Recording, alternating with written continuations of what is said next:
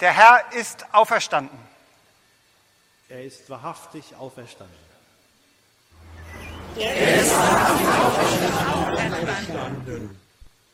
예수님이 다시 살아나셨습니다.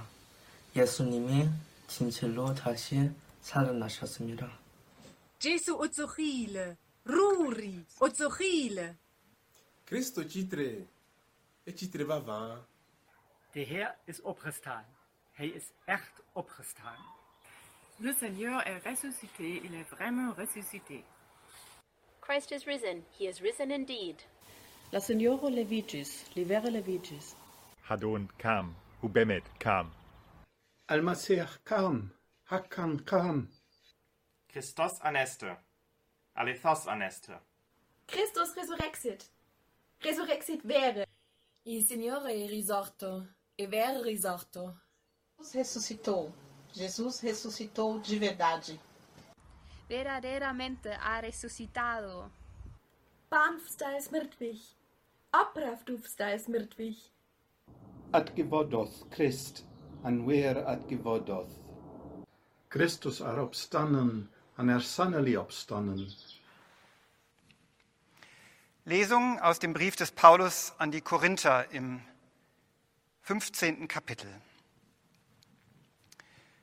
Hoffen wir allein in diesem Leben auf Christus, so sind wir die elendesten unter allen Menschen. Nun aber ist Christus auferweckt von den Toten als Erstling unter denen, die entschlafen sind. Denn da durch einen Menschen der Tod gekommen ist, so kommt auch durch einen Menschen die Auferstehung der Toten. Denn wie in Adam alle sterben, so werden in Christus alle lebendig gemacht werden. Ein jeder aber in der für ihn bestimmten Ordnung. Als Erstling Christus, danach die Christus angehören, wenn er kommen wird, danach das Ende, wenn er das Reich Gott dem Vater übergeben wird, nachdem er vernichtet hat alle Herrschaft und alle Macht und Gewalt. Denn er muss herrschen, bis Gott alle Feinde unter seine Füße gelegt hat. Der letzte Feind, der vernichtet wird, ist der Tod. Denn alles hat er unter seine Füße getan. Wenn es aber heißt, alles sei ihm unterworfen, so ist offenbar, dass der ausgenommen ist, der ihm alles unterworfen hat. Wenn aber alles ihm untertan sein wird, dann wird auch der Sohn selbst untertan sein, dem, der ihm alles unterworfen hat, auf das Gott sei alles in allem. Das Evangelium für diesen Ostersonntag steht bei Markus im 16. Kapitel. Als der Sabbat vergangen war, kauften Maria Magdalena und Maria, die Mutter des Jakobus, und Salome wohlriechende Öle, um hinzugehen und den Leichnam Jesu zu salben.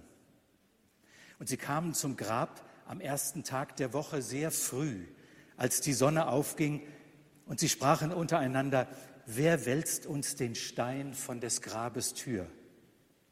Und sie sahen hin und wurden gewahr, dass der Stein weggewälzt war, denn er war sehr groß. Und sie gingen hinein in das Grab und sahen einen Jüngling zur rechten Hand sitzen, der hatte ein langes weißes Gewand an, und sie entsetzten sich. Er aber sprach zu ihnen, Entsetzt euch nicht, ihr sucht Jesus von Nazareth, den Gekreuzigten. Er ist auferstanden, er ist nicht hier. Siehe da die Stätte, wo sie ihn hinlegten. Geht aber hin und sagt seinen Jüngern und Petrus, dass er vor euch hingeht nach Galiläa. Da werdet ihr ihn sehen, wie er euch gesagt hat. Und sie gingen hinaus und flohen von dem Grab, denn Zittern und Entsetzen hatte sie ergriffen. Und sie sagten niemand etwas, denn sie fürchteten sich. Evangelium unseres Herrn und Heilandes Jesus Christus. Gnade sei mit uns und Friede von Gott, unserem Vater und dem Herrn Jesus Christus. Amen. Eine Frage und zwei Antworten. Die Frage lautet, wo ist Jesus? Das Grab ist leer. Das ist die gute Botschaft an diesem heutigen Ostermorgen. Die schlechte Botschaft ist, auch die Kirchen sind leer. Seit Wochen finden keine normalen Gottesdienste mehr statt. Und was man vor einigen Wochen noch für unmöglich gehalten hätte, auch an Ostern finden keine Gottesdienste mehr statt. Und der Aufschrei erhält sich in Grenzen. Natürlich, man könnte sagen, Christen sind vernünftig. Natürlich wollen sie nicht Menschen schaden. Sie wollen ihren Beitrag dazu leisten, dass die Menschen, die wirklich behandelt werden müssen in den Krankenhäusern, auch Platz haben. Deshalb verzichten wir gerne, um dazu beizutragen. Es ist vernünftig, keine Gottesdienste zu feiern in den Kirchen, auch an Ostern. Dennoch ist es auch ein bisschen schmerzhaft zu sehen, dass der Aufschrei und das Bedauern in der Breite der Gesellschaft etwas bescheiden ausgefallen ist. Man fragt sich ja, ob das über Weihnachten anders gewesen wäre. Am Osterfest jedenfalls scheint es so, dass der Verlust vielleicht gar nicht mal als so stark empfunden wurde. Natürlich, es gibt genug Menschen, die wirklich darunter leiden, aber mir scheint, so wahnsinnig viele Menschen erleben den Verlust als nicht so groß. So richtig systemrelevant sind Kirche und kirchliche Feste vielleicht nicht mehr. Anders als die viel zitierten Baumärkte und auch die Bundesliga fängt ja schon wieder an, darüber nachzudenken, wann die ersten Spiele wieder stattfinden können. Natürlich ohne Zuschauer. Die deutsche Seele braucht es. Über Lockerung beim Gottesdienstverbot wird nicht geredet. Es ist auch richtig, bitte nicht falsch verstehen. Außerdem haben wir jetzt ja YouTube. Es gibt tolle Formate von witzigen und tiefsinnigen Kolleginnen und Kollegen, die sich da im Netz präsentieren. Und es gibt auch wunderbare Ansprachen von Bischöfen und Kirchenpräsidenten, die man im Fernsehen sieht. Es herrscht so eine Art digitale Aufbruchsstimmung. Aber all das kann nicht darüber hinwegtäuschen, dass offenbar viele Menschen Kirche nicht mehr als systemrelevant erkennen. Und wir wussten das ja schon lange, schon seit Jahren und auch Jahrzehnten, dass wir auf dem Weg sind hin zu einer Minderheit, einer großen Minderheit, aber immerhin einer Minderheit. Die Frage ist nur, was für eine Art von Minderheit wollen wir denn sein? Und deshalb ist diese Zeit vielleicht auch eine gute Gelegenheit, innezuhalten. Und wir täten vielleicht ganz gut daran, nicht mit viel Aktivismus versuchen, diese Zeit zu überbrücken, bis es dann wieder normal ist, wie vorher. Vielleicht ist es ein guter Moment, darüber nachzudenken, was Kirche sein heißt und was uns zur Kirche macht. Aber vielleicht müssen wir uns auch ganz persönlich fragen, was bedeutet der Glaube denn für mich persönlich, wenn all die anderen Dinge, die damit verbunden sind, wegbrechen? Wenn die ganzen sozialen Anlässe für Religion nicht mehr da sind, wenn es nur noch um mich und um Gott geht, um meinen Glauben. Welche Rolle spielt Glaube für mich, bei mir zu Hause, in meiner Familie? Forscher haben ja schon vor langer Zeit gesagt, dass die Familie nicht mehr der Ort ist, an dem Glaube überliefert wird. Traditionsabbruch nennt man das. Diese Zeit ist vielleicht auch ein Moment darüber nachzudenken, möchte ich das? Oder lasse ich mich neu herausfordern, auch zu Hause, in der Familie Glauben zu leben? Bevor Corona uns in einen Ausnahmezustand gestürzt hat, wurde bei uns in der Synode darüber gesprochen, dass wir in den nächsten Jahren ungefähr die Hälfte aller Gebäude loswerden müssen, weil sie zu teuer sind. Gebäude, die jetzt im Moment leer stehen. Findet Kirche trotzdem statt? Wo ereignet sie sich und welche Form nimmt sie an? Natürlich hoffen wir, dass wir uns bald auch wieder ganz normal treffen. Und ich glaube, Kirche ist überhaupt nicht denkbar, auch ohne leibhafte Begegnung. Und dennoch merken wir vielleicht in diesen Tagen auch, manches, manches geht vielleicht ganz anders. Die Jünger stehen, stehen jedenfalls im leeren Grab und hören, wie der Engel ihnen sagt, Jesus ist nicht hier. Geht nach Galiläa, dort werdet ihr ihn finden, er ist euch schon vorausgegangen. Ich frage mich, wo finden wir Jesus in diesen Tagen, wenn wir nicht in die Kirche gehen können? Vielleicht ist der Auferstandene ja woanders, unterwegs in den Häusern, wo zwei, im Moment jetzt nicht, mit drei Leuten, die versammelt sind in seinem Namen.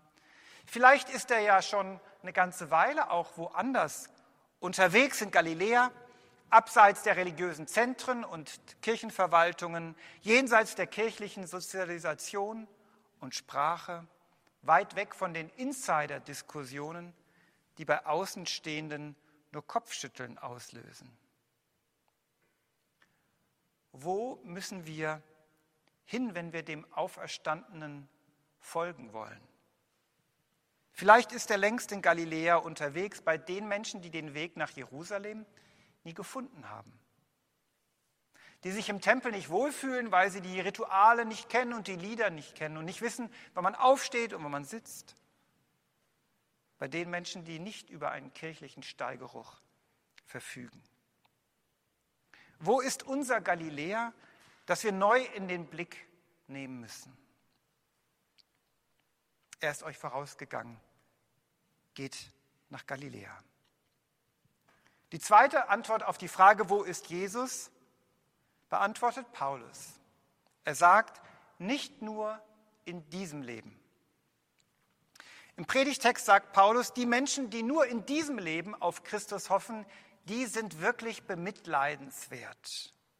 Oder Luther sagt, das sind die elendesten unter allen Menschen, also ein ziemlicher Superlativ weil die Hoffnung von Ostern über dieses Leben hinausreicht, nicht nur auf dieses Leben begrenzt ist. Ich wäre jetzt kein guter evangelischer Theologe, wenn ich das nicht problematisieren würde.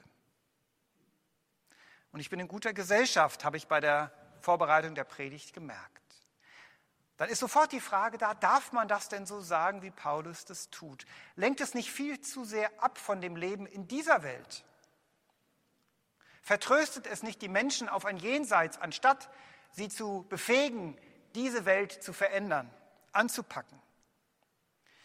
Der Schweizer Pfarrer Kurt Marti hat es in einem wunderbaren Gedicht einmal so formuliert. Er schreibt,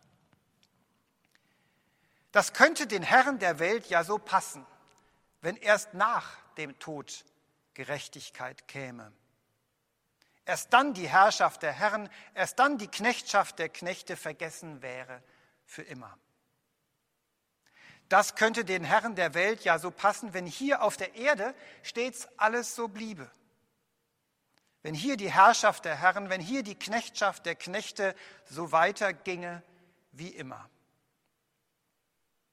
Doch ist der Befreier vom Tod auferstanden, ist schon auferstanden und ruft uns jetzt alle zur Auferstehung auf Erden, zum Aufstand Herr, gegen die Herren, die mit dem Tod uns regieren.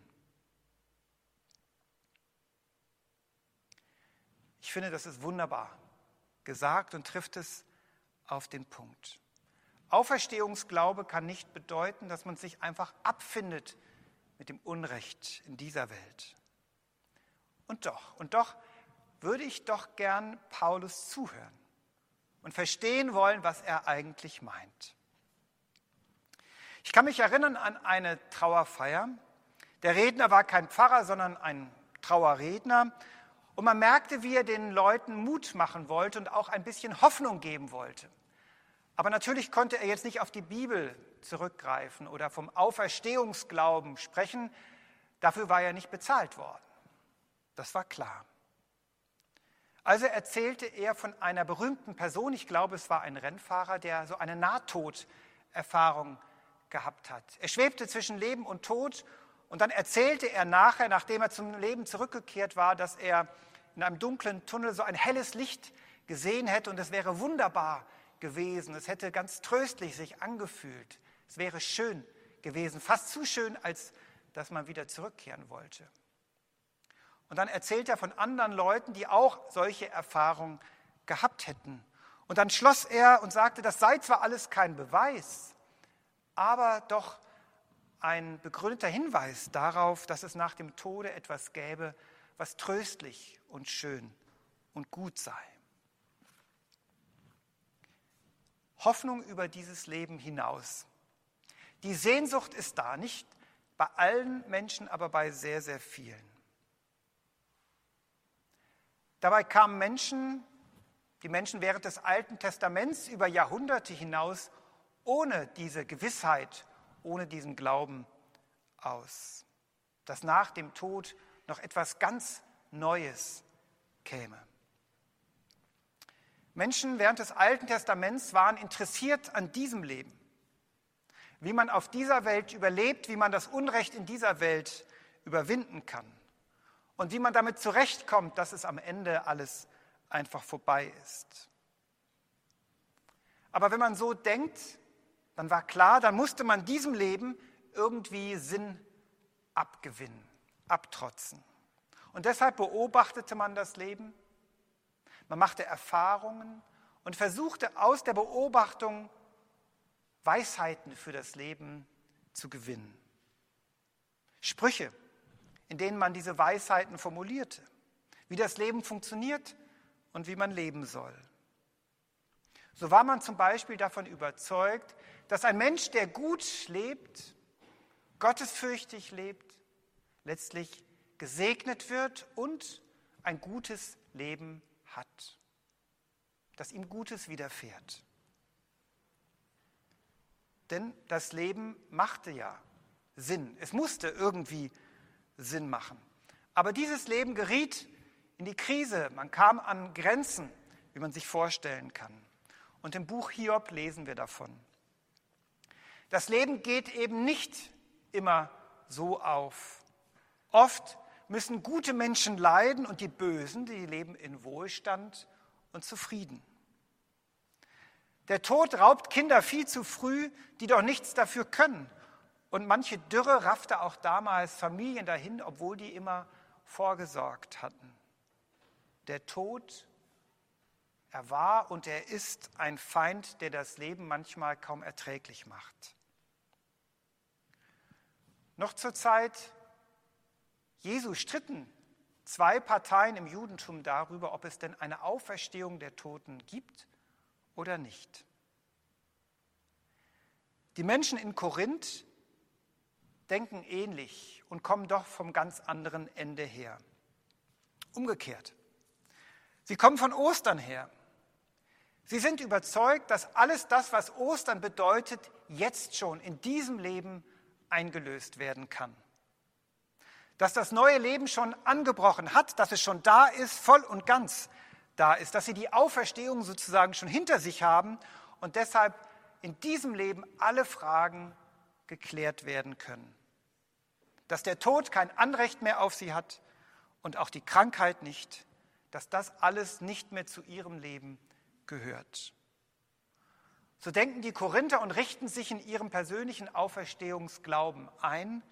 Paulus, für Paulus ist das nichts anderes als eine Auferstehungsblase. Bemitleidenswert, sagt er.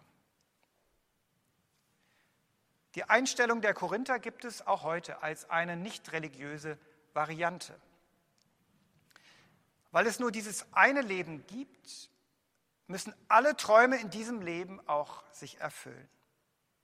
Da darf es keine uneingelösten Schecks geben. Da muss in diesem Leben der Erfolg sich einstellen. Da müssen alle Fragen geklärt werden. Dann muss das Optimum erreicht werden und ich kann mich nicht mit Halbheiten zufrieden geben.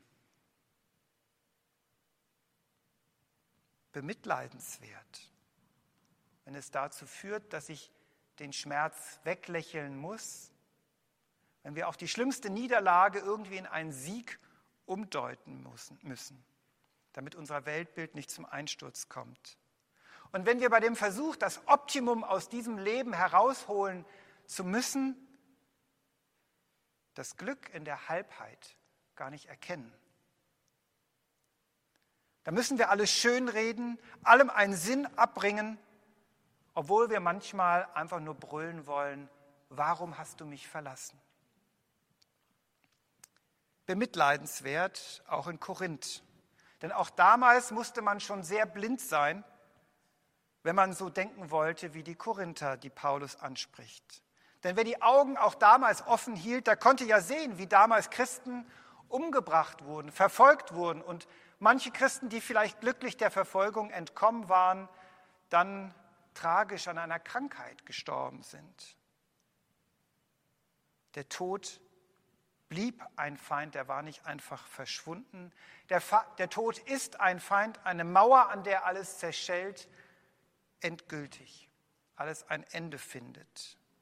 Was, wenn das wirklich das letzte Wort über unserem Leben, über der Geschichte, über dieser Welt wäre?